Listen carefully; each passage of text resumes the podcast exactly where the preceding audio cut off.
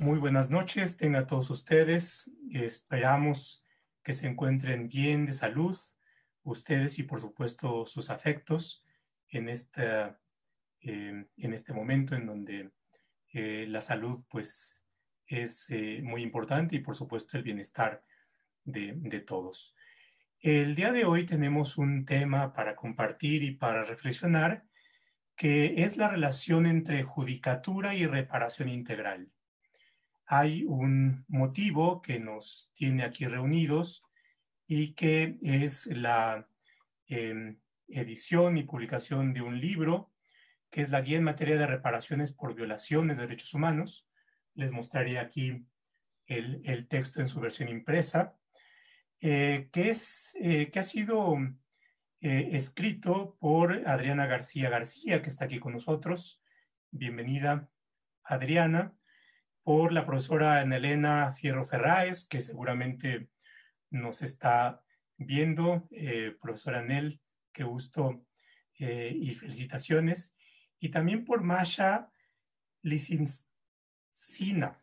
Espero haberlo pronunciado bien.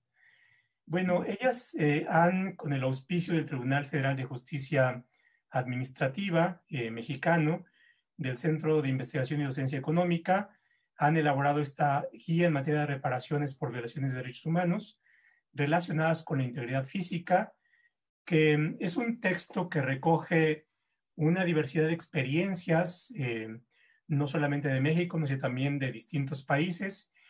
Y la utilidad, por supuesto, no solamente es la información, sino que tiene este propósito de servir para la toma de decisiones en este tema tan relevante.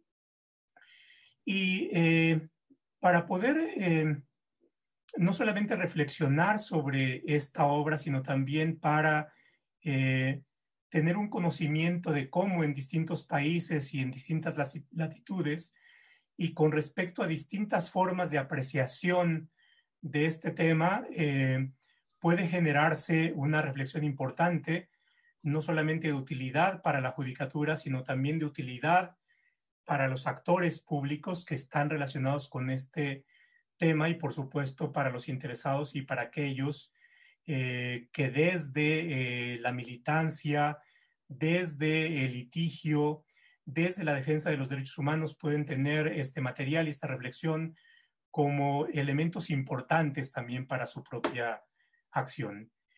Y están eh, acompañándonos en esta reflexión expertos de primer nivel. Haré una presentación breve de cada uno de ellos para que ustedes tengan puntos solamente de referencia de quiénes están y cuál es la experiencia que, eh, y la formación que tiene cada uno de ellos. Está con nosotros el magistrado Ramiro Pasos Guerrero. Bienvenido, magistrado. Él integra el Consejo de Estado en Colombia que es uno de los organismos de justicia contencioso administrativa que me parece que es de vanguardia en América Latina y en general en Hispanoamérica. Es abogado por la Universidad de Nariño, eh, tiene una tesis laureada, es especialista en Derecho Público de la Universidad Nacional, doctor en estudios avanzados en Derechos Humanos de la Universidad Carlos III de Madrid y actualmente es magistrado de la sección tercera y vicepresidente del Consejo de Estado de Colombia. Bienvenido, eh, doctor magistrado. También está con nosotros eh, Cristian Correa del International Center for Transitional Justice. Es em, experto senior de, esta, de este centro. Eh, Cristian Correa es un experto en la definición e implementación de programas de reparación por violaciones masivas de derechos humanos. Asesora a organizaciones de víctimas y a grupos de la sociedad civil en Perú, en Colombia, en Timor, en eh, eh, Kenia, Sri Lanka y otros países. Está también con nosotros Paola Yaver. Ella es eh, magistrada de la decimocuarta Sala Regional Metropolitana del Tribunal Federal de Justicia Administrativa. En México es egresada del Instituto Tecnológico Autónomo de México y candidata a doctora en Administración y Gobierno del Poder Judicial, eh, en programa con el Instituto de Estudios Judiciales del Tribunal Superior de Justicia de la Ciudad de México, en conjunto con el Instituto de Investigaciones Jurídicas de la UNAM. Y también está con nosotros Leonor Arteaga, de la Fundación para el Debido Proceso. Leonor es salvadoreña y se, unió al grupo desde el 2012 para trabajar en programa de impunidad y graves violaciones en derechos humanos. En esta calidad se encuentra a cargo de investigaciones, cabildeo, monitoreo y análisis de situaciones internacionales relacionadas con memoria, verdad, justicia y garantías de no repetición en eh, pasados conflictos armados o de contextos actuales de violencia estatal en América Latina. Eh, así es que, eh, bueno, tenemos autoridades, expertos, y eso nos augura una reflexión realmente sustantiva e interesante. Para iniciar esta charla, profe Adriana García, le pediría nos describiera brevemente cuál es la historia de esta guía, eh, cuál es su contenido, cuál es su propósito y, con esta presentación de usted y además pues felicitaciones por, por el trabajo, iniciaremos posteriormente la charla con nuestros invitados. Profe García. Muchísimas gracias. Gracias, eh, profe Roldán. Gracias por la invitación y gracias por los panelistas. Voy a hablar muy poquito porque aquí lo interesante se va a oír de, otras voces y no, no de la mía me gustaría nada más contarles un poco cómo surge la guía. Como decía el profe Roldán, no soy la única autora, estaban Elena Fierro y Masha Lisitzina, con las que trabajé muy duro varios años ¿no? Eh, para recopilar toda esta información. La guía surge de nuestro trabajo en México en materia de reparaciones. Y van a preguntar, pero la guía no tiene experiencia mexicana. ¿no?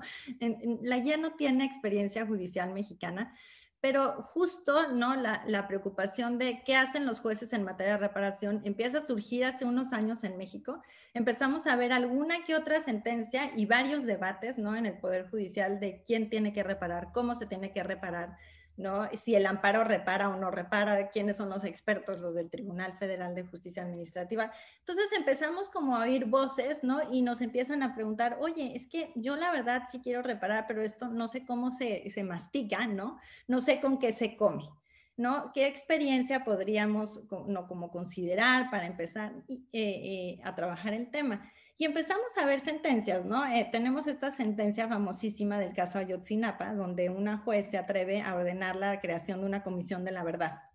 Y entonces todos los académicos, incluida, ¿no? Todos decían, ¿cómo es posible? Un juez no tiene facultades, ¿no? Para crear una comisión de la verdad, ¿no? Todas las organizaciones civiles aplaudían, ¿no? Por un lado, todos, pero sí tendrá facultades, sí podrá, como debates de este tipo. Lo que acabó pasando es que no tenía, ¿no? Revocan la sentencia, pero luego un año después hay un decreto presidencial donde se crea la Comisión de la Verdad y se cita la decisión, ¿no? Entonces, tenemos jueces creativos, pero quieren más creatividad y, y nos decían, la verdad, y nos lo dijeron varias veces, yo prefiero escuchar la experiencia de un juez como yo, ¿no? De un juez colombiano que se enfrenta como a problemas de tipo de derecho doméstico, que, que vengas y me digas lo que dice la Corte Interamericana de Derechos Humanos. Es, eso es un poco, los, los, ven como, sí, a lo mejor es, es obligatoria, sin duda es obligatoria la, sentencia del juez de la Corte Interamericana, pero me sirve más la experiencia comparada, aunque no sea obligatoria. Y nos dimos a la tarea entonces de encontrar sentencias novedosas obviamente esto no, no es para nada riguroso en, términos de, yo lo que estoy diciendo, lo que pasa en Colombia, en Chile, Argentina, no es representativo, no era nuestro objetivo. Nuestro objetivo era entrevistar a expertos y que nos dijeran cuáles eran ¿no? decisiones novedosas o diferentes ¿no? o, de vanguardia en, en, la materia de reparaciones. Y así tenemos como un ejemplo de, de, cada uno de los puntos que abordamos en la guía de, sentencias colombianas, de sentencias chilenas, eh, argentinas y brasileñas. Y, y, quizá nada más cerraría, ¿no? Diciendo que, por ejemplo, una de las decisiones que a mí más me llamó la atención y que me hizo reflexionar sobre cómo los jueces sí están empezando a pensar un poco más allá de la reparación, por ejemplo, de mera compensación. Es una, es una sentencia en Brasil ¿no? Eh, lo que voy a relatar es el voto particular, no, no, no fue mayoría, pero era un, era un caso de, de por, eh, en las cárceles por mala, malas condiciones de las prisiones, se había, eh, había, se había enfermado una de las personas detenidas. Y entonces habían determinado que sí, por las malas condiciones se le había causado un daño que se le iba a reparar, ¿no? Esa era también por responsabilidad civil, que es responsabilidad patrimonial, y decían cuánto dinero le damos, ¿no? Y en el voto particular empezamos a ver cómo un juez reflexiona y dice, ¿por qué le damos dinero? Él está, está preso, o sea, el dinero no le va a servir de nada. Pensemos en qué forma no lo podemos reparar mejor y al mismo tiempo como que le jalamos las orejas al Estado y dicen, ¿y si le bajamos la sentencia? ¿No? En vez de que, sean 10 años, bajémosle a 8 o no, a 6.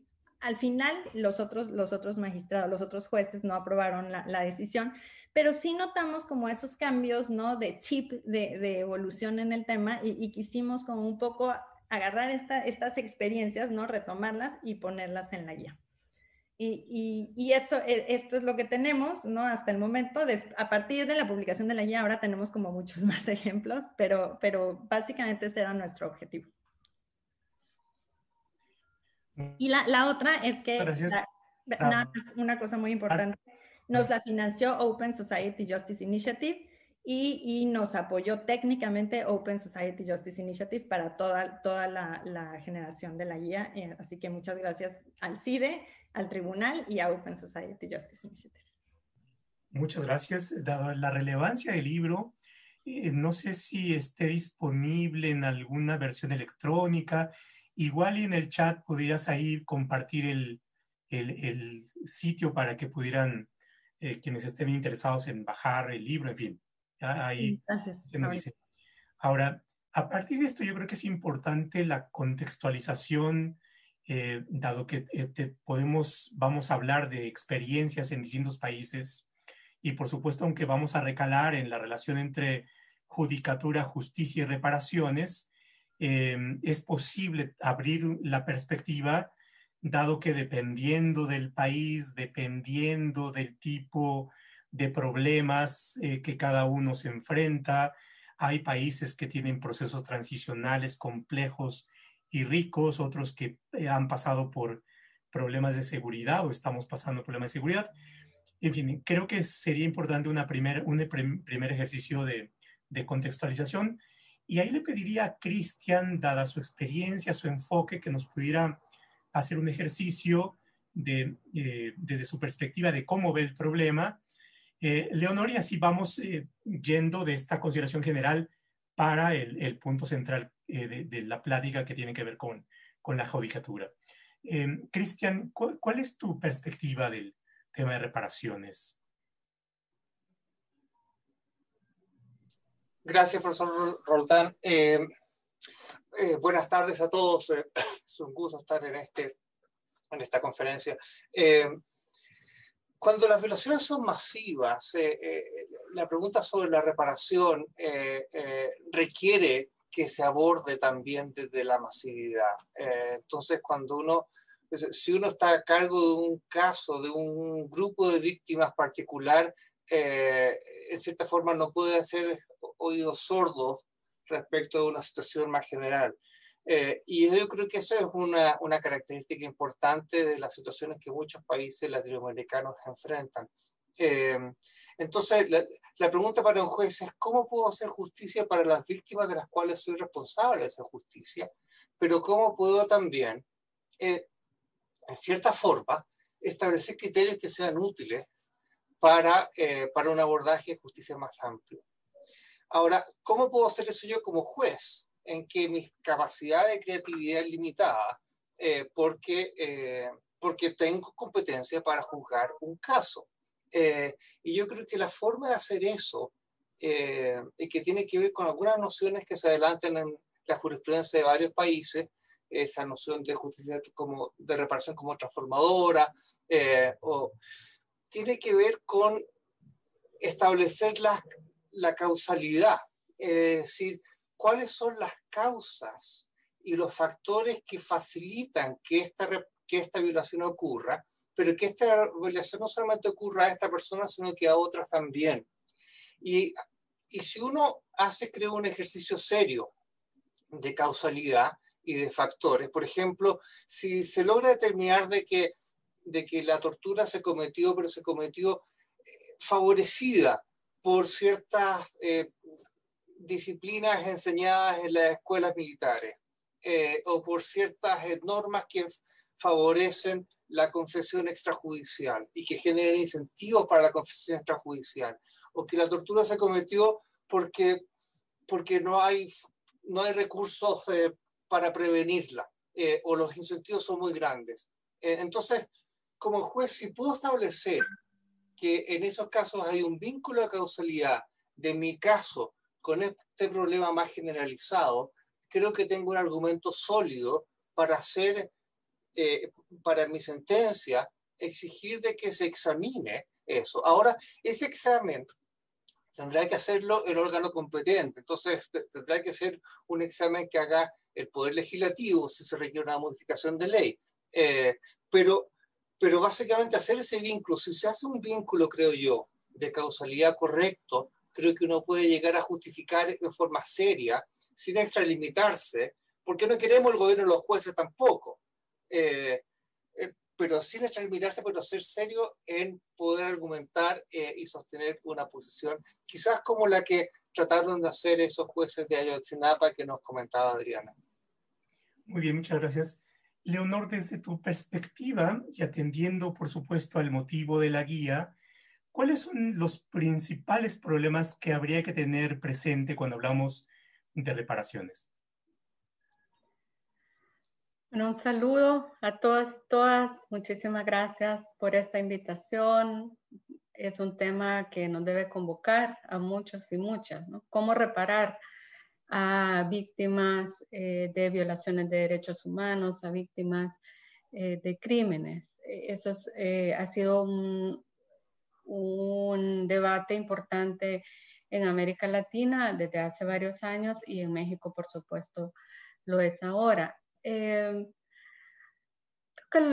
uno de los desafíos más importantes cuando hablamos de reparaciones es eh, cuál es el impacto de esas reparaciones en la vida de las personas.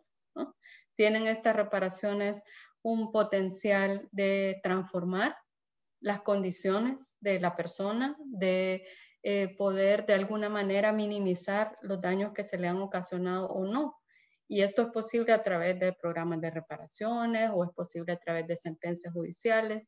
Eh, no hay una única respuesta para estos retos, pero hay algunas em, ideas, algunos aportes que se han venido dando en los últimos años eh, desde la academia, eh, también desde la práctica judicial y desde la práctica de litigio y de acompañamiento de organizaciones de la sociedad civil.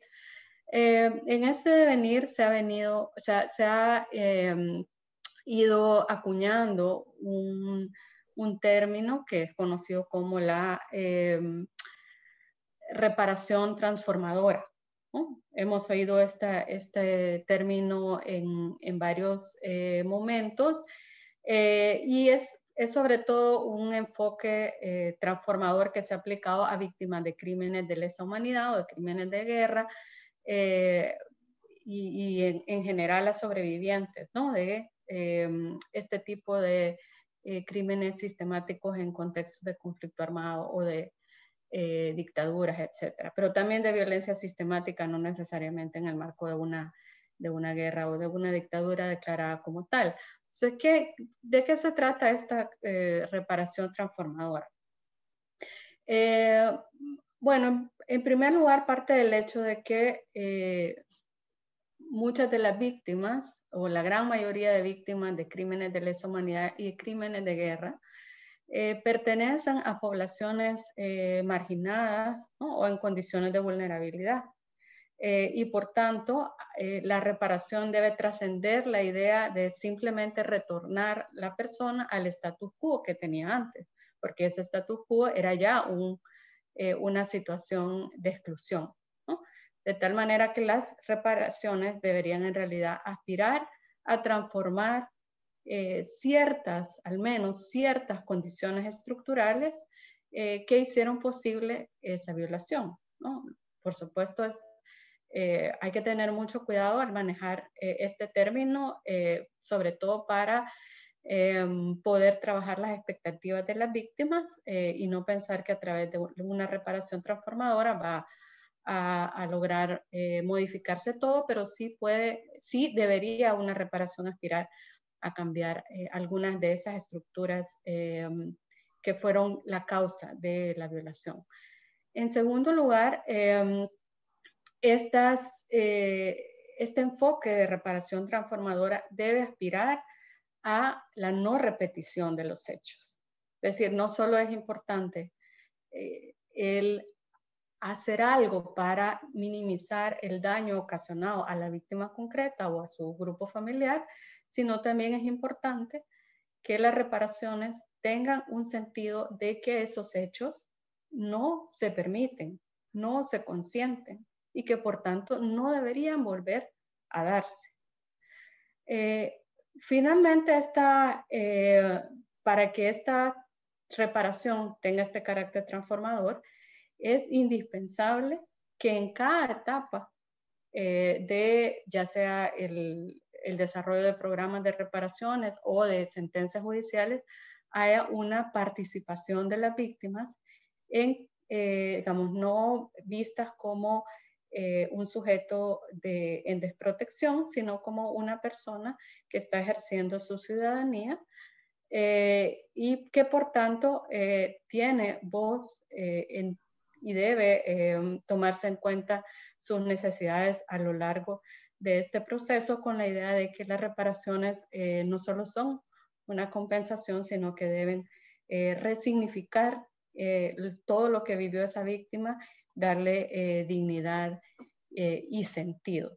termino diciendo que las, sentencias judiciales en esa lógica tienen eh, un potencial muy importante porque lanzan un mensaje eh, muy poderoso a la, población.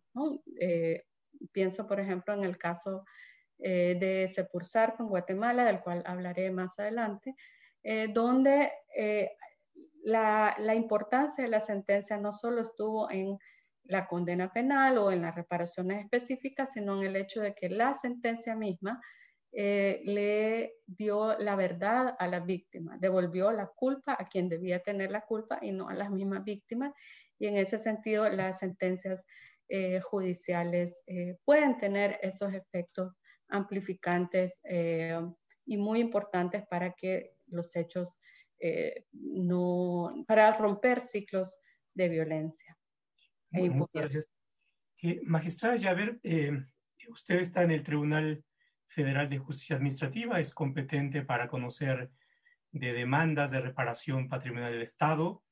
Esta institución clásica eh, y, en el contexto en el cual estamos hablando se enfrenta a una realidad eh, compleja, difícil, en donde se le pide a procedimientos jurisdiccionales eh, cuestiones que, que probablemente lleven a la justicia a salir de la ortodoxia en la que se ha eh, mantenido esta idea del Tribunal Contencioso Administrativo. Ha habido algunas sentencias por ahí que por supuesto son notables.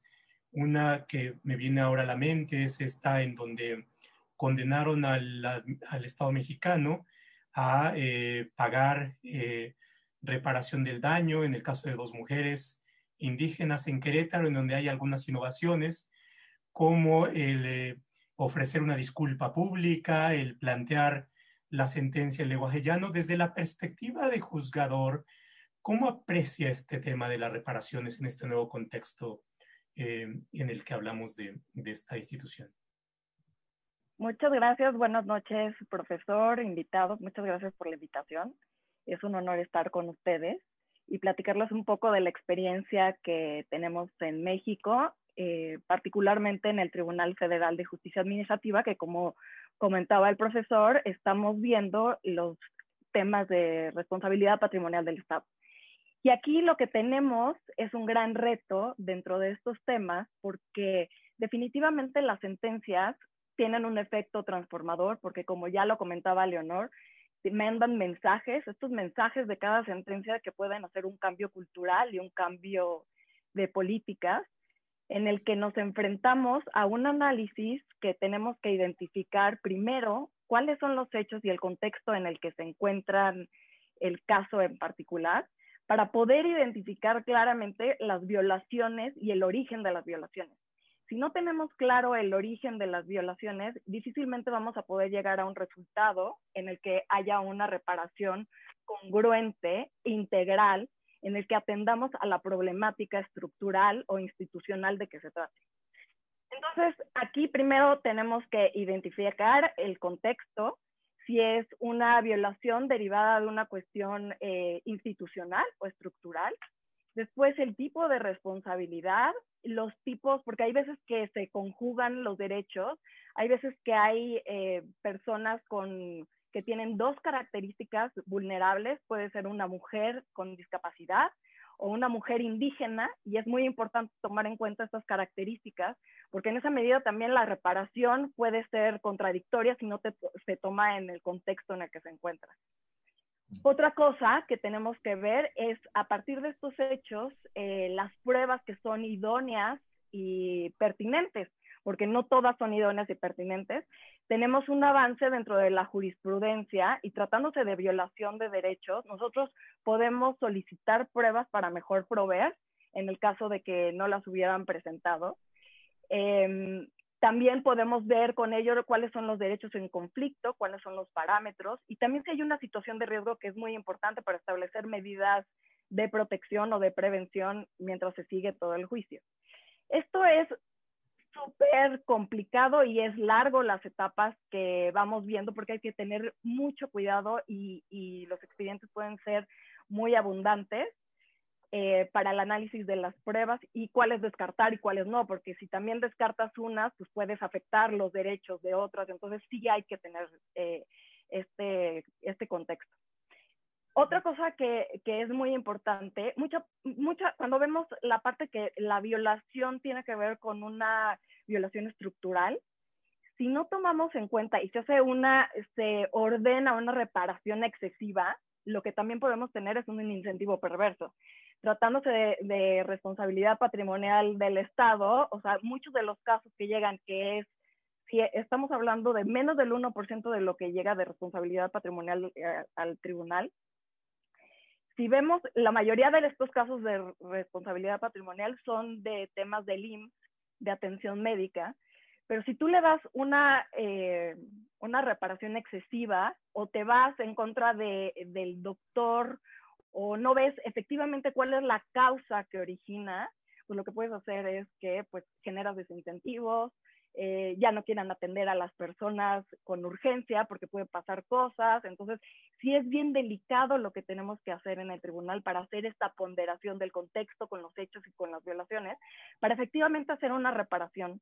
Y la reparación que no se quede en el tema de compensación, que eso es, eso es muy claro y creo que está muy enfocada la guía para abrirnos los ojos a los jueces de que hay que ir más allá, de que hay que establecer acciones para evitar la repetición, pero que hay que tener cuidado, porque si nos, si nos excedemos o si te vas y, no tomas en cuenta eh, las condiciones de vulnerabilidad o causas discriminaciones o causas consecuencias que no es las que quisieras tener atendiendo a las sentencias para poder generar un cambio dentro del, de la cultura o generar políticas. Buenos puntos.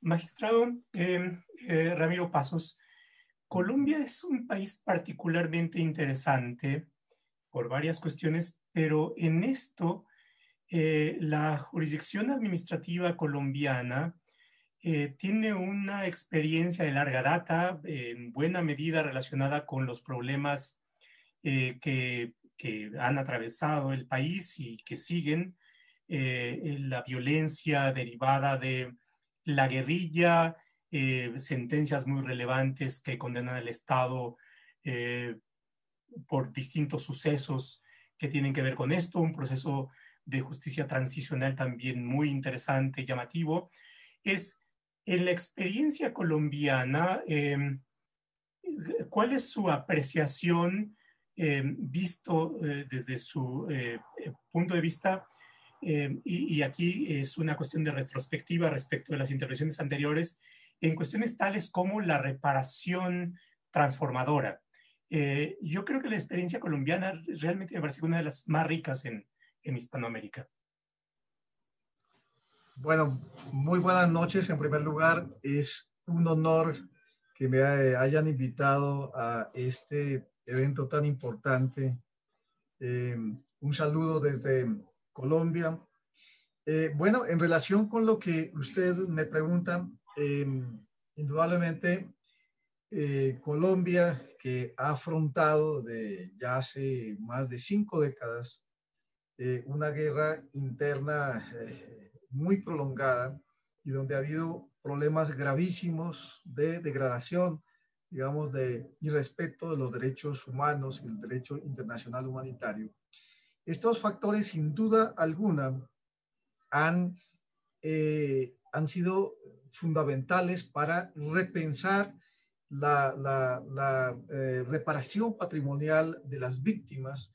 Y es entonces cuando la nueva fase, después de expedida una constitución que, bueno, ya va a cumplir 30 años, la constitución de, del año de 1991, que por primera vez sienta principios constitucionales para fundar la reparación del Estado, el deber de, reparar eh, por los daños antijurídicos causados.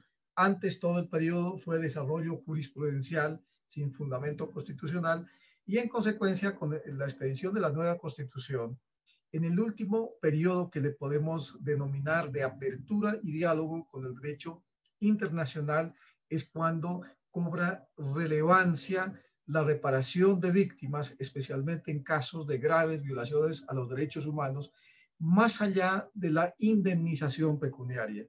Y en consecuencia, aquí se considera que incluso en muchas situaciones puede ser un poco contrario a la dignidad de las víctimas, repararlas simplemente con una compensación pecuniaria y en consecuencia es cuando la jurisprudencia se abre al derecho internacional y comienza a dialogar con el derecho internacional y asimilar muchos estándares de reparación integral como mecanismos más dignificantes para las víctimas.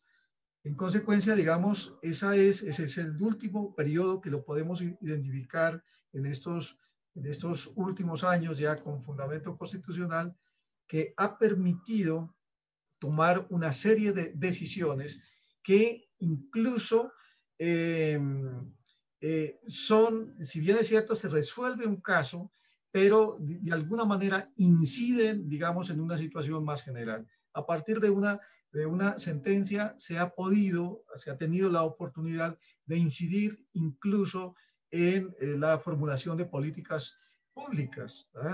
Eso antes era impensable que el juez, a partir de un caso particular, pudiera tomar decisiones y bajo el principio de no repetición, incidir, digamos, en educación en derechos humanos, incidir, por ejemplo, en el trato en relación con, eh, tuvimos muchos casos, por ejemplo, de trato discriminatorio de las eh, mujeres a nivel de tratamiento o de obstetra. Y entonces, ¿qué es lo que los jueces detectábamos? Que había debilidad de políticas públicas en este sentido. Y bueno, quisiera más adelante contar algunos casos eh, específicos, profesor. Muchas gracias, magistrado. Eh, en esta primera eh, ronda de intervenciones me parece que hemos ido puntualizando varias cosas. Hablo desde la latitud mexicana en donde estamos acostumbrados, sobre todo por esta vía más administrativa, a pensar que los juicios tienen que ver con reparaciones integrales, perdón, con reparaciones patrimoniales.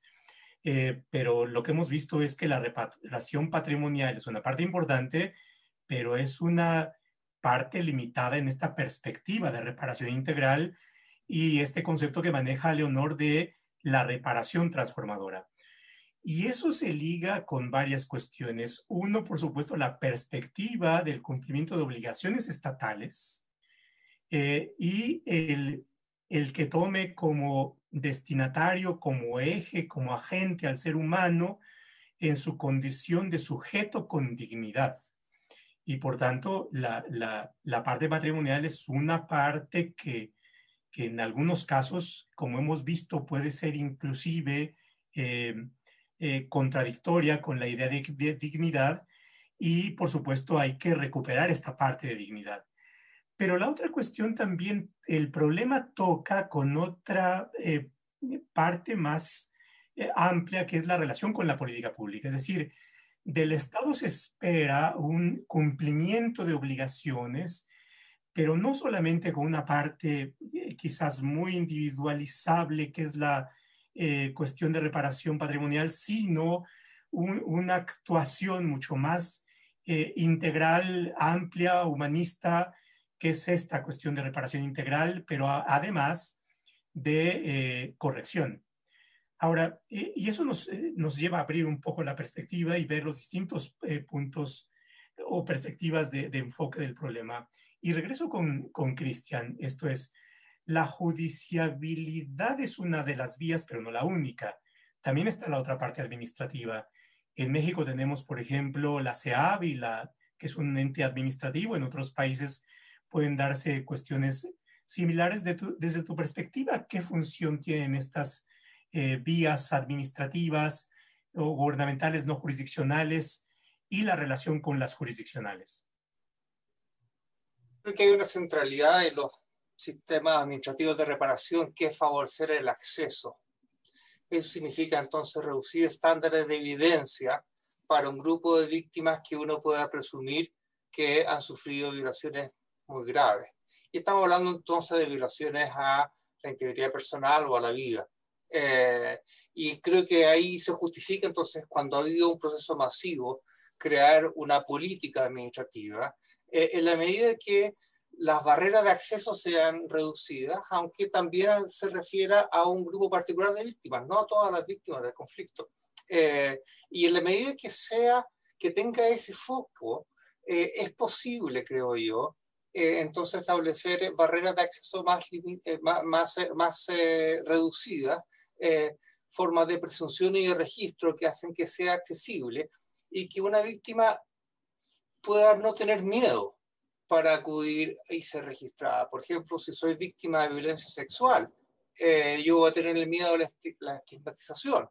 entonces, ¿qué mecanismos puede haber para que yo sea acogido con eh, la suficiente, eh, suficiente protección para que sienta que no, tengo, no voy a ser expuesto, no voy a ser interrogado, cosas que son barreras de acceso imposibles de cumplir ante la reparación judicial. Ahora, eso tiene que ver con, con, esta, relación con los, la reparación administrativa. Pero volviendo al tema también de, de lo de la reparación integral, yo creo que un juez puede examinar normas de derecho internacional y acoger a partir de eso entonces, eh, determinar de que lo que se justifica en este caso en particular son medidas de compensación, pero también medidas de rehabilitación y medidas de satisfacción y medidas de garantía de no repetición. Pero a veces se genera cierta, cierta rigidez en ese enfoque.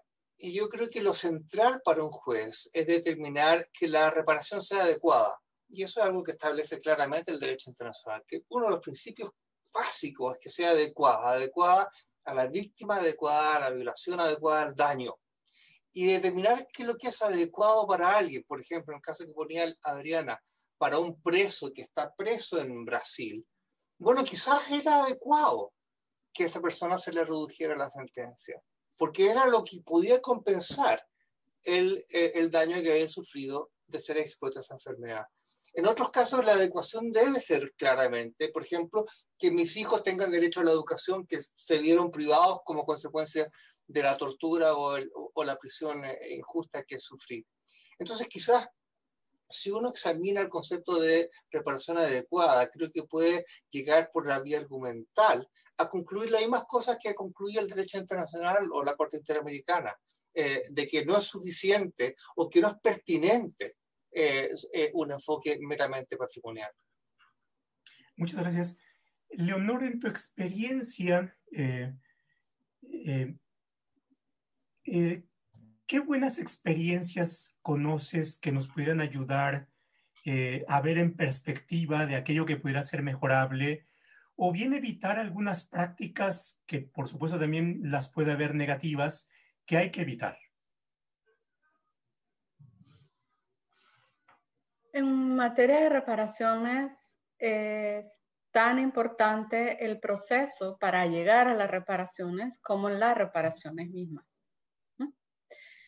Y por eso es que hay que tomar en cuenta eh, algunos elementos muy importantes, eh, tanto, eh, no, no, solo los jueces y juezas, sino todos los operadores que intervienen en los procesos judiciales que pueden culminar con una reparación. El primero de ellos es no producir daño, es decir, no agravar la situación de la víctima, sumando impactos negativos, revictimizando en el proceso. Em, y para eso, ¿qué hay que hacer? Bueno, eh, darle participación, una escucha activa, eh, mostrar empatía con la situación de la víctima, tomar en cuenta sus necesidades. Eso de ninguna manera quiere decir eh, que todo lo que la víctima diga, necesite, opine es vinculante, ¿no? No necesariamente, eh, pero sí es importante hacerla eh, partícipe de, de, forma central en ese proceso para que encuentre sentido, sentido de participar en, en, la justicia. Lo segundo que es muy importante a, tener en cuenta es que eh, en general las, las víctimas, eh, sobre todo las víctimas eh, de crímenes muy graves, de crímenes de guerra, de crímenes de lesa humanidad y en ese contexto en particular las víctimas de violencia sexual, quiero hacer un paréntesis para decir que violencia sexual no solo es eh, violación sexual, ¿verdad? Hay muchas formas eh, de, violencia sexual, como el embarazo forzado, eh, la explotación sexual, la esclavitud sexual, la castración, la esterilización forzada, etc. Entonces, todos estos crímenes muy graves, incluyendo la violencia sexual, tienen una, un fuerte componente estigmatizante. Antes de que la víctima eh, llegue a la justicia, toque las puertas a cualquier tipo de mecanismo eh, del Estado, eh, ha pasado por un proceso donde no se le ha creído, donde el hecho se ha negado, donde ha vivido una serie de situaciones donde se le ha acumulado culpa. y es muy importante que todas las personas que entren en contacto dentro del sistema de justicia tengan en cuenta esos elementos y tengan el entrenamiento y la sensibilidad necesaria para revertir ¿no? ese, ese proceso eh, de estigmatización. Eh, y el, el, tercer elemento es que también eh, es muy importante que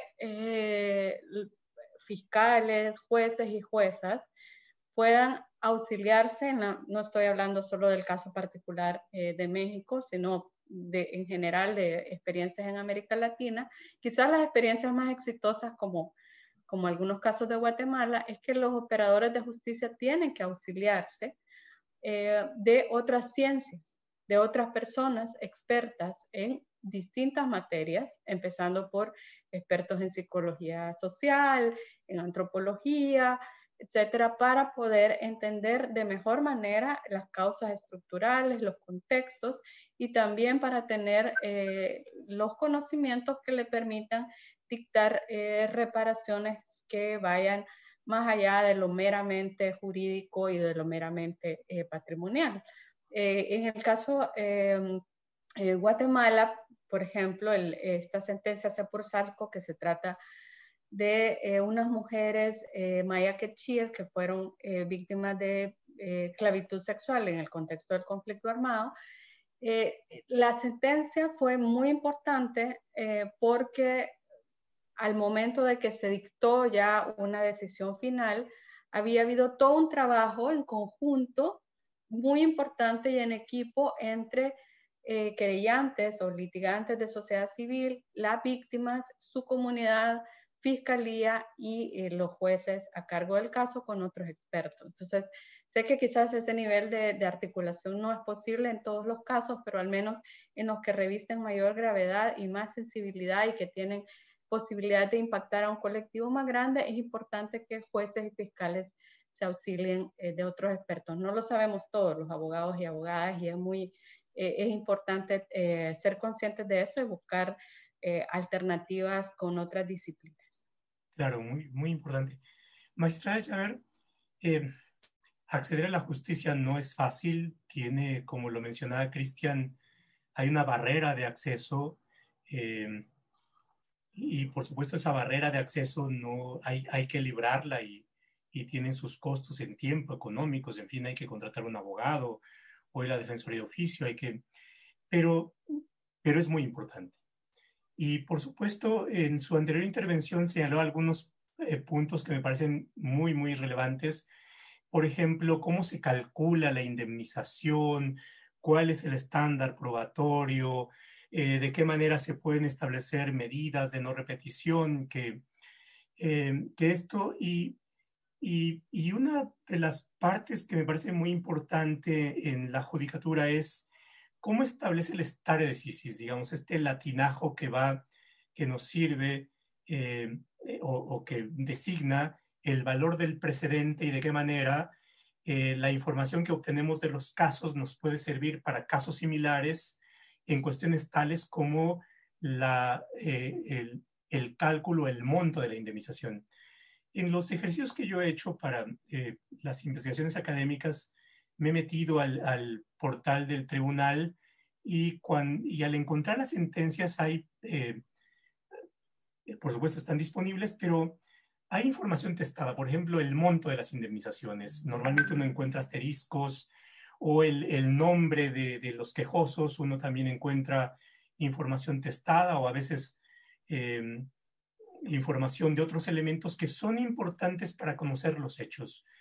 La reciente reforma, la Ley General de Transparencia, que establece la, eh, la obligación de eh, publicar las sentencias, las versiones públicas, creo que abre una oportunidad para, para que el tribunal pueda eh, reconsiderar, y entre otras cosas, y, a mí, por ejemplo, me gustaría, y aprovecho aquí para poner mi preferencia, pero pero a diferencia, por ejemplo, en Colombia, donde encontramos montos de indemnizaciones o las sentencias de la Corte Interamericana, en donde encontramos los nombres de los demandantes, nos ayuda a saber cómo, cómo se va estableciendo esos precedentes que vinculan a su vez al tribunal.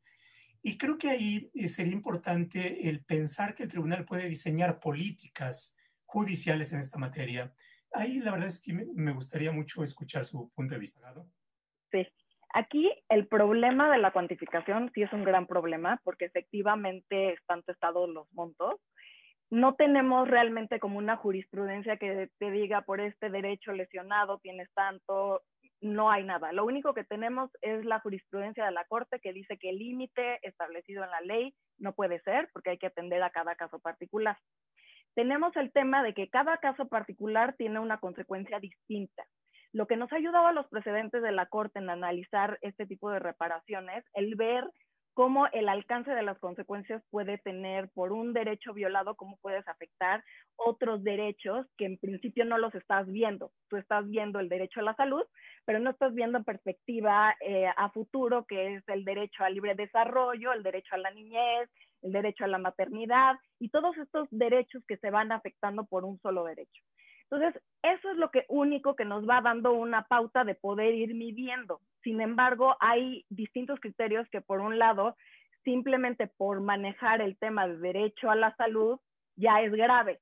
Entonces, si lo tenemos que clasificar por grave, medio y bajo para poder hacer una cuantificación, una base que es meramente subjetiva, que en realidad no hay una eh, una jurisprudencia, que, una línea jurisprudencial que nos vaya llevando de la mano, cada caso se está viendo particular. No tenemos los montos y muchas veces los montos surgen a partir de la cuantificación, digo, lo que está solicitando el, el actor. Muchas veces el actor pide 20 millones y con los criterios que tienes en la, en, de acuerdo con el Código Civil de 1900, el artículo 1916, que tienes que tomar en cuenta la capacidad económica del responsable, la capacidad económica, los, los derechos lesionados y el tipo de responsabilidad. Entonces, con esto más o menos argumentativamente vas diciendo, no, esto es excesivo, no, pero en realidad no tienes un referente base conforme a la cual puedas decir. Inclusive, una vez eh, me tocó un caso en el que sí me parecía grave, había derechos lesionados que afectaban otros derechos, pero no había llegado a afectar el derecho a la vida. Si se hubiera tardado más en atender, en este caso, a, a una señora, lo hubiera podido afectar, pero no le afectó solo afectó 15 días el derecho a la salud y afectó el derecho a la maternidad porque no pudo estar con su bebé.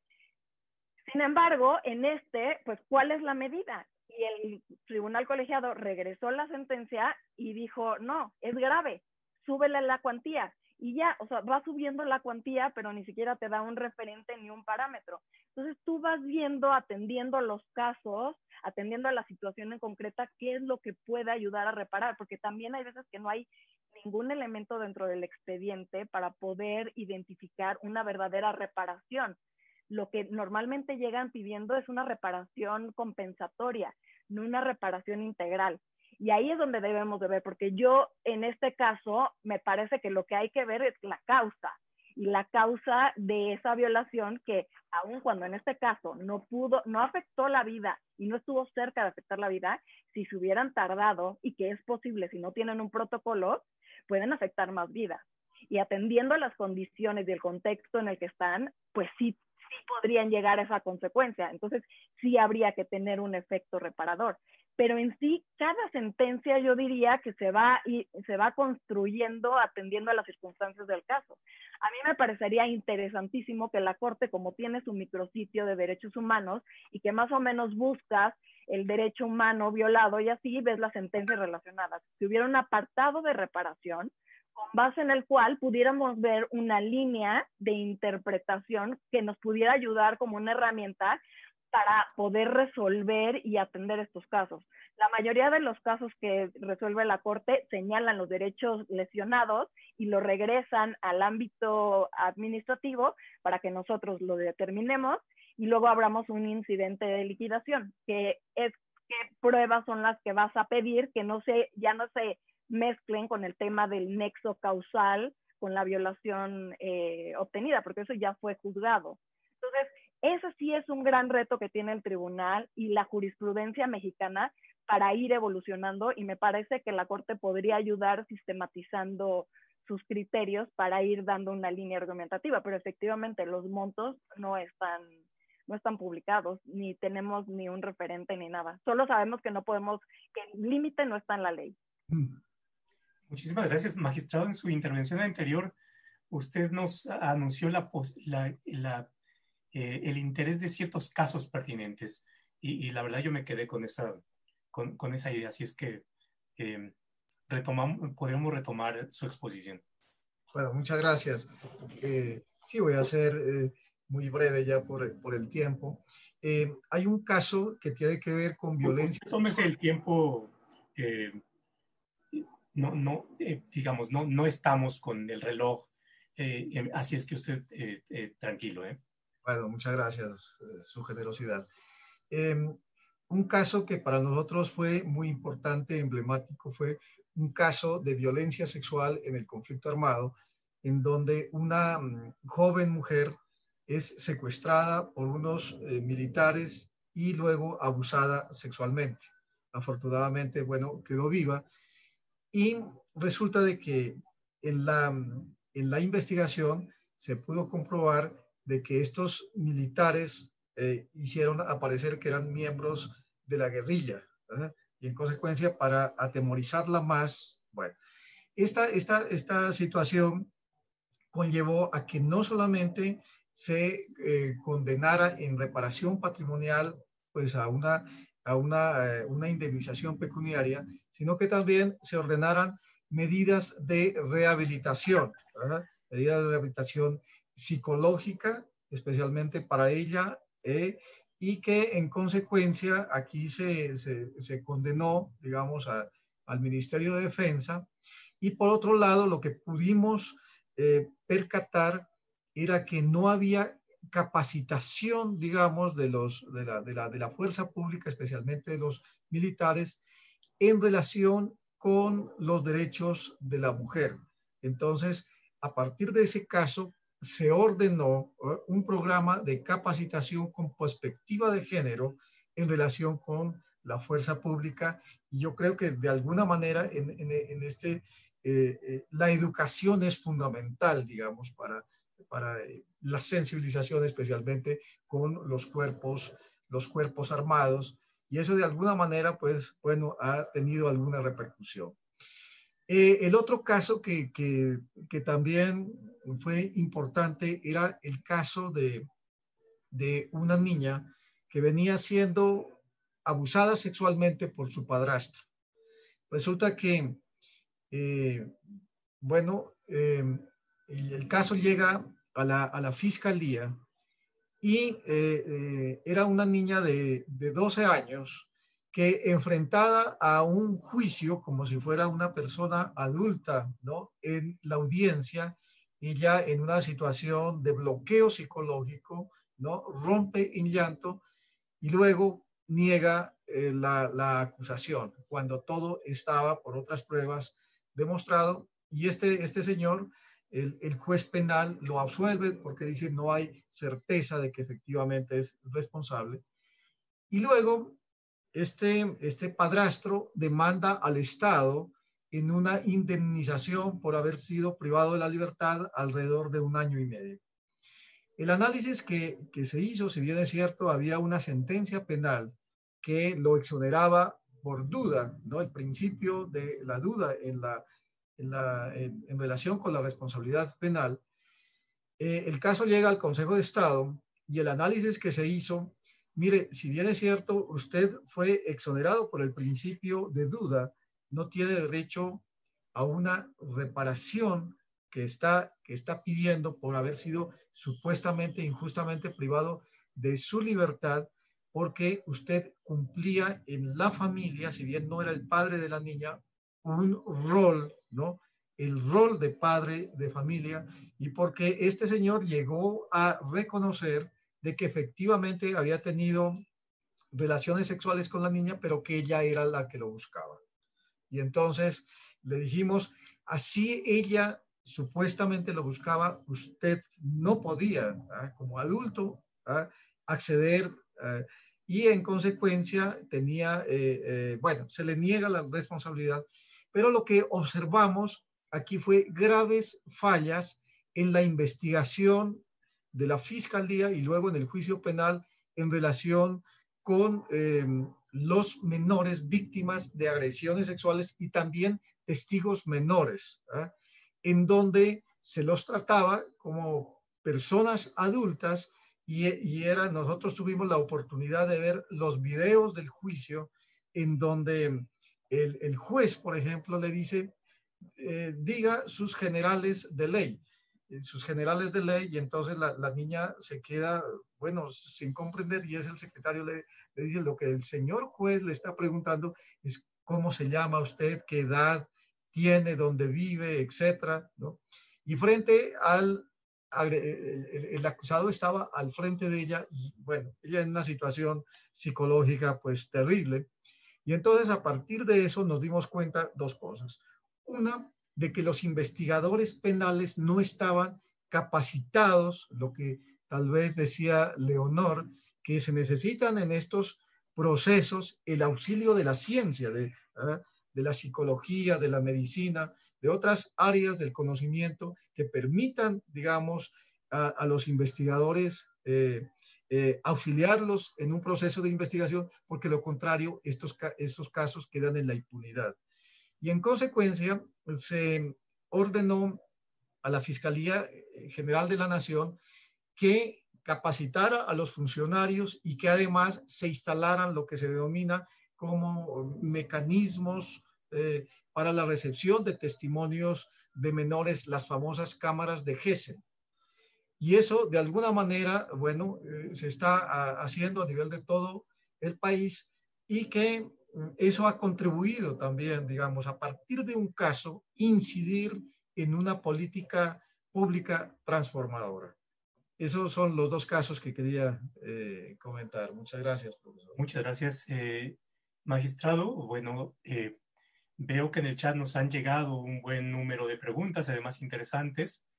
La profe Adriana García ha estado pendiente, así es que, profe, si tiene usted algún comentario derivado de las intervenciones de nuestros invitados, de las preguntas del chat, usted, usted nos dice.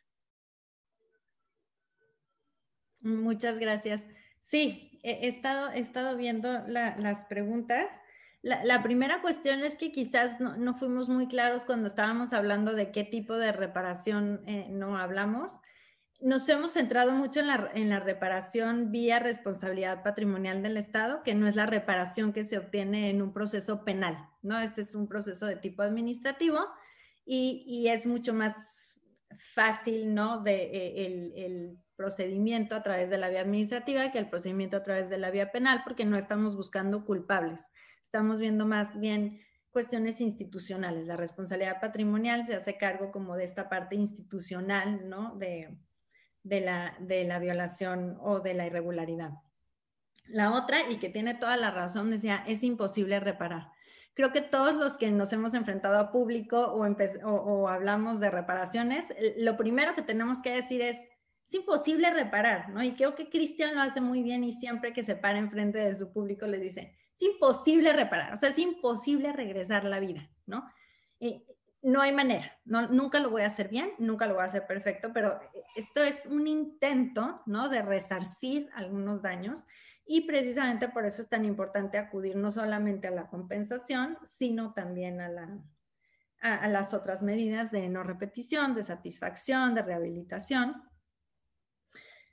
Y, la, otra es, esta ya la hacemos pensando en que las reparaciones judiciales sí sirven, ¿no? ¿Y sí sirven para qué? Leonor nos habló de la, reparación, del efecto transformador y se centró mucho en la víctima, ¿no? Y, este es el, efecto transformador es para la víctima y es un poco lo que quisiera, eh, lo que quisiera rescatar es, tenemos que reparar a la víctima, esta es como la, la parte más importante, pero por el otro lado queremos que esto no vuelva a pasar. Y para que no vuelva a pasar tenemos que pensar en no repetición, en prevención. Y de aquí es donde podemos jalar como ejemplos tan importantes como los, que, los que nos mencionó el, el, magistrado Pasos, ¿no? De cámaras, ¿no? Políticas. En, en México también hay alerta de género, no pasen por estas calles porque aquí se cometió un feminicidio. Entonces, sí sirven, siempre sirve también un poco la perspectiva de, ¿no? nos tienen que aterrizar, por ejemplo, los programas administrativos siempre nos están aterrizando a los que hacemos reparaciones judiciales, porque no, no son perfectas, no podemos abarcar todos los casos, pero sí podemos incidir en algunos casos en política pública y, nada más con eso ya tenemos un gane, ¿no? Eh, y, y, la otra es un poco, abusando de mi tiempo, un minuto, es Colombia es un gran caso porque tenemos muchos, como muchos precedentes.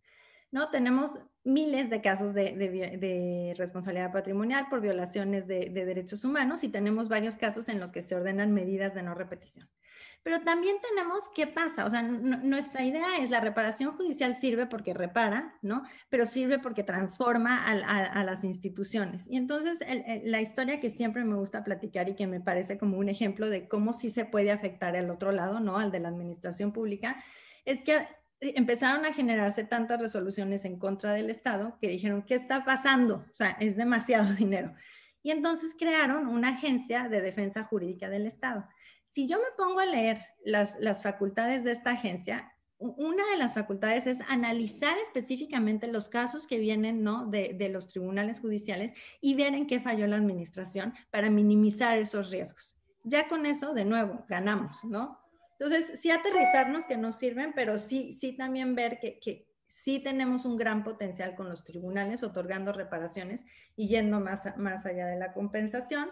Eh, la parte también muchas dudas, ¿no? De, de, la parte de la compensación, una buena pregunta. Si, si los montos están publicados, eso no me deja, ¿no? Como en estado de vulnerabilidad. Si saben que me otorgaron una, una compensación, ya saben cuánto es y luego me van a querer secuestrar. Sí, Es, es, eso es, es, dato personal, sin duda no sería no, eh, información pública, pero eso pasa también en SEAB, ¿no? En SEAB que tienen como parámetros de reparación, sí, sin duda, ¿no? Es una parte que tenemos que trabajar y, que, y que, vale la pena ver. Y la, otra es nada más, eh, yo agradecí a las instituciones, pero también quiero agradecer públicamente a nuestros eh, cómplices en la tarea de reparar judicialmente, gracias a Centro Pro, a Ideas, a Ariana García de Piedras Negras. Hay muchas, muchas organizaciones eh, civiles que están haciendo mucho trabajo en materia de reparaciones judiciales y que acompañan y que no, no es fácil, son juicios de más de siete años ¿no? Y, que se requiere un trabajal, pero, pero se está haciendo y, yo creo que poco a poco eh, empezaremos a ver más precedentes y empezaremos a, ver evolucionar más este tema en México. Muchas gracias y gracias por propiciar este, e, este motivo de reunión y de reflexión, Adriana, eh, Anel eh, y Amasha, por, por la autoría de este texto.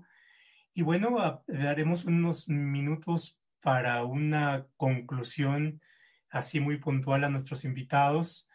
Eh, magistrado Pasos. Bueno, eh, yo quisiera, mm, como una conclusión, que el juez, el juez interno en un país indudablemente también está eh, involucrado dentro de un sistema, que es el Sistema Interamericano de Derechos Humanos y que en consecuencia lo, lo que se espera es que la, la respuesta de justicia eh, sea en primer lugar del juez interno. Porque indudablemente, si bien es cierto, tenemos el juez interamericano, esa respuesta debe ser subsidiaria. Es decir, en la medida que haya un fortalecimiento a nivel de las competencias jurisdiccionales, en la, en la, en la búsqueda de verdad, en la búsqueda de, de, justicia y en la búsqueda de una reparación integral, en consecuencia el ciudadano va a tener, digamos, un, eh, un, un, juez que proteja y garantice sus derechos.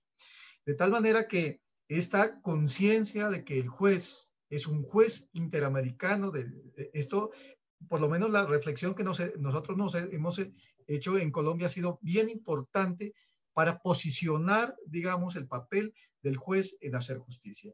Por otro lado, quisiera destacar las competencias de oficio que ya aquí se han mencionado. ¿eh? Esto es muy, muy importante. Y en relación con la reparación integral, eh, la experiencia nuestra es que, si bien es cierto, en las demandas que piden los abogados de las víctimas, exclusivamente, en generalmente en los casos lo que piden es una investigación, una, una reparación pecuniaria, de oficio, cuando el caso consideramos que lo amerite, de oficio se están ordenando medidas de reparación integral. No, no solicitadas, sino que el caso lo, lo, amerita. Y en consecuencia, digamos, estamos en, en una nueva fase de fortalecimiento, digamos, de esta institución tan importante que es la reparación integral, porque sin duda alguna, como ya lo han dicho mis colegas aquí en el, en el, panel, está incidiendo, digamos, en esa función transformadora de la realidad, que si bien es cierto, los jueces tenemos, no somos legisladores, no somos, eh, digamos, el poder ejecutivo, pero en el ámbito de nuestras competencias sí estamos incidiendo significativamente de que develar el hecho de hacer visible una situación de violación eh, eso, ya es, eh, eh, eso ya es importante y más aún cuando indudablemente las cortes están ya poniendo en cuestión esa situación y están exhortando a las autoridades públicas competentes, ya sea el Congreso, si es necesario desarrollos legislativos o el gobierno, a nivel de políticas públicas y en consecuencia creo que esto es, es, es muy importante eh, el papel del juez en un sistema democrático. Gracias, muchas gracias, magistrado, y muchas gracias por em, tomarse este tiempo y por su generosidad de estar aquí con nosotros. Magistrada Javer, su conclusión. Bueno, mi conclusión es que es importante considerar la responsabilidad que tenemos los jueces como impartidores de justicia para, esta, para generar sentencias que realmente generen un cambio cultural, un cambio, eh, incentiven políticas públicas. Y dentro de esto es importante atender a una cuestión integral en la que haya una reparación del daño integral que sea adecuada, que sea acorde y proporcional y que nos permita finalmente el generar realmente este cambio con estas acciones que se prevé. Eh, todos cada uno de los jueces en el ámbito en el que le corresponde tenemos esa responsabilidad y seguiremos construyendo en esta parte en lo que respecta al tribunal, en lo que respecta a la Suprema Corte, a los colegiados y creo que poco a poco hemos ido construyendo y se va a ir construyendo para llegar al, a lo que nosotros queremos. Y así como decía eh, la maestra Diana García, en el conjunto de las sentencias que se vayan generando, van generando un impacto en el que ya se ve el costo de oportunidad de ver por la prevención a, a ver por la indemnización. Entonces, me parece que estamos aquí en la responsabilidad dentro de la impartición de justicia. Gracias. Muchas gracias, magistrada, por su generoso tiempo y por sus reflexiones. Y qué gusto saludarla. Leonor, una conclusión.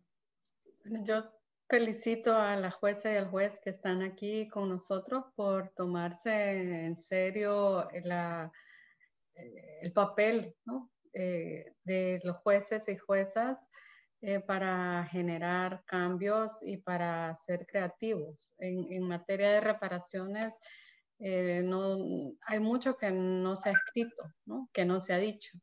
y hay a veces como la pizarra en blanco para eh, para pensar exactamente de qué manera podemos eh, tratar de,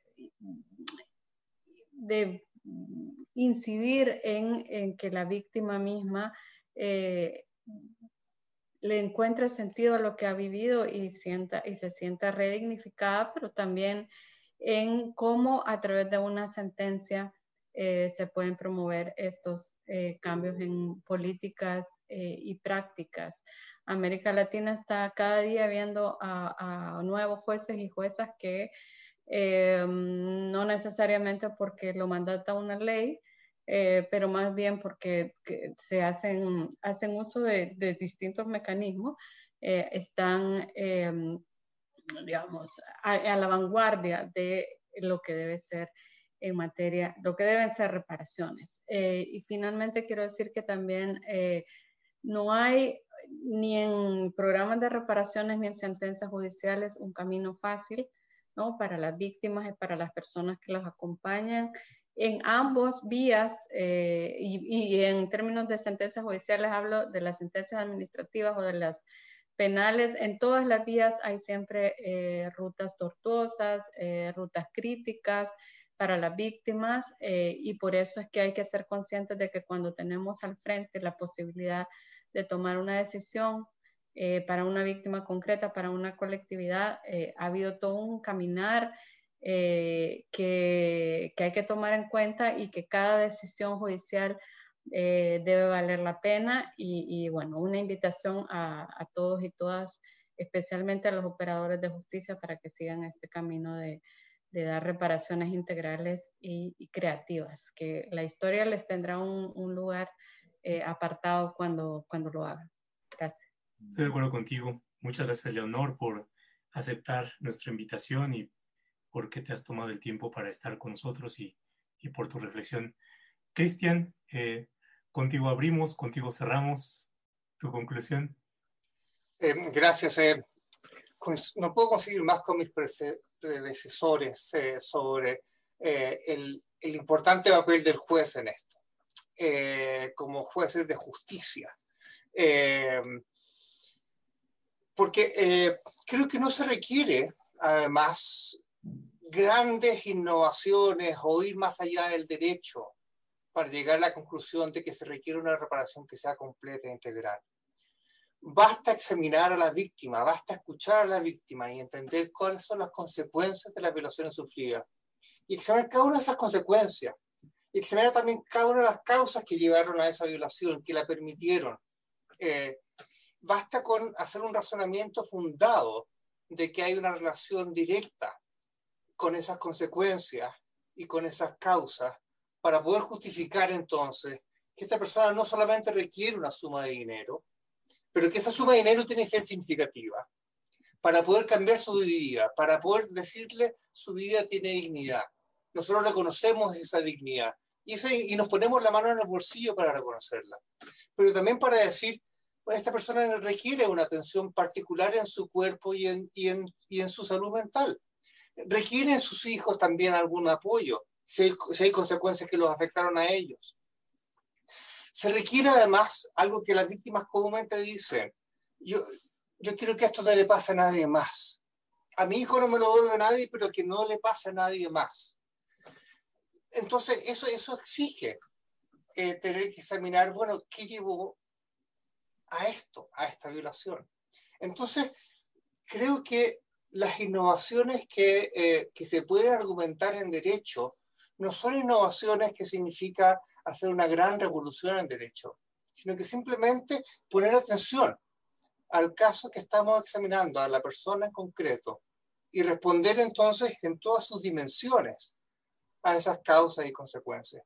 Y, es muy entusiasmante escuchar entonces eh, a los magistrados eh, eh, con, el apoyo que hacen a esta forma de enfrentar la reparación y mucho ánimo. Muchísimas gracias, Cristian. Muchísimas gracias a todos.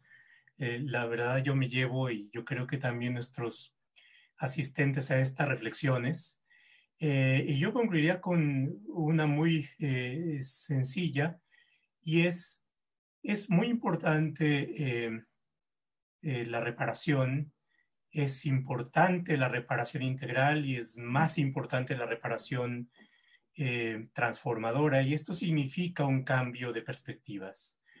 Y tenemos que regresar al buen funcionamiento institucional y ver hacia allá. Es decir, eh, también avanzamos si es que hay menos violaciones a derechos humanos, si es que las administraciones cumplen adecuadamente su mandato, su función, su cometido de dar bienestar.